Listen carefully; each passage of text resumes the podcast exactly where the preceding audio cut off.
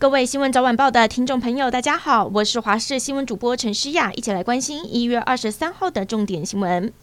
今天国内新增了三十七例的境外入，五十二例的本土个案。本土个案中，桃园远雄自贸港区再新增了三十人确诊，除了雅旭电脑之外，另一间红百科技也有十七个人染疫。而高雄港传播链也再新增了十五人确诊，大多数是工作场域相关接触者。另外，双北市也出现不明传染源，一位台北市房仲一月十八号出现症状，自行快筛检测阳性，立刻通知相关接触亲友。目前已经有四个人染疫。对于本土疫情延烧，陈时中强调，桃园远雄自贸港区未来三天疫情发展是重要的关键期，但是目前不会调整春节政策，会针对疫情进行滚动式的调整。亚旭群聚案再增加三十例。病毒传播相当快速，短短两天内就有一百人确诊，当中有六十九名外籍移工。最大的问题就在共用电梯、餐厅还有厕所。目前整个自由贸易港内的三十家厂商全面停工，相关居隔人员也都要裁减至少三次以上。市府团队也持续匡列港区内其他区域，预计明天要在筛检四千五百人以上，揪出可能潜藏的病毒。今天国内新增五十二例本土确诊，超过一半和远雄自由贸易港区有关系。相关的确诊个案足迹遍布桃园市区和中坜、芦竹，而且其中还包括人潮拥挤的大卖场和火车站。另外，西堤的群聚案也还没有结束。今天新增的两例确诊个案是校园的老师以及在九号到西堤用餐的客人，他们都是在隔离期间出现症状才阳性确诊。指挥中心认为对社区的影响相对比较小。高雄港区群聚不断扩大，今天一口气再增加十五例。市长陈其迈坦言，已经到了第二波感染，目前还是以港区接触者为主。至于不明感染源的案一八三零六新住民，已经查出和港区工作人员有接触。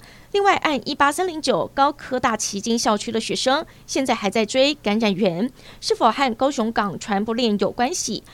台北市今天新增四例，一位是桃园西提餐厅群聚案相关，另外三个是元山饭店点心房的女厨师，同住的哥哥和母亲都确诊。市长柯文哲坦言，这三例目前感染源不明，比较让人忧心。但是感谢兄妹都很警觉，及时通报，也公布足迹，请大家注意。目前健谈的加强版防疫专责旅馆，因为境外入个案和本土疫情延烧，只剩下四十间房间。台北市也准备在下个星期再开一间旅馆，应付可能大量增加轻症确诊者。本土疫情除了西半部，今天也烧进宜兰。住在礁溪的长荣凤凰酒店，一名男性的柜台人员出现咳嗽、发烧等等的症状，到诊所就医之后采检确诊。县政府立刻展开疫调，并宣布欢乐宜兰年等相关活动停办。这一名染疫的员工，他工作的饭店一早就在医院协助之下，针对所有的职员还有房客陆续进行快筛以及 PCR 采检。饭店也宣布，二十四号到二十六号将会停馆三天，进行后续的防疫工作。来关心天气，今天降雨比起昨天趋缓了许多，但是因为锋面通过，迎风面的北部东半部还是有短暂的阵雨。而明天有一波锋面通过，会让中南部地区也有短暂阵雨，但是星期二、星期三降雨又会趋缓了。整体来说，从今天一直到过年前，雨是下下停停，大家只能把握空档，享受好天气。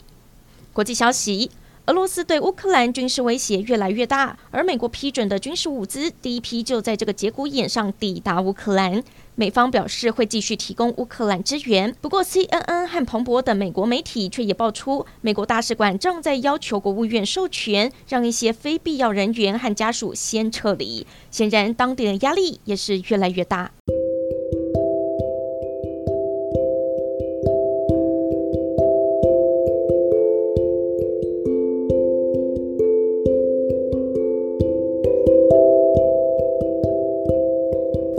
感谢您收听以上的焦点新闻，我们再会。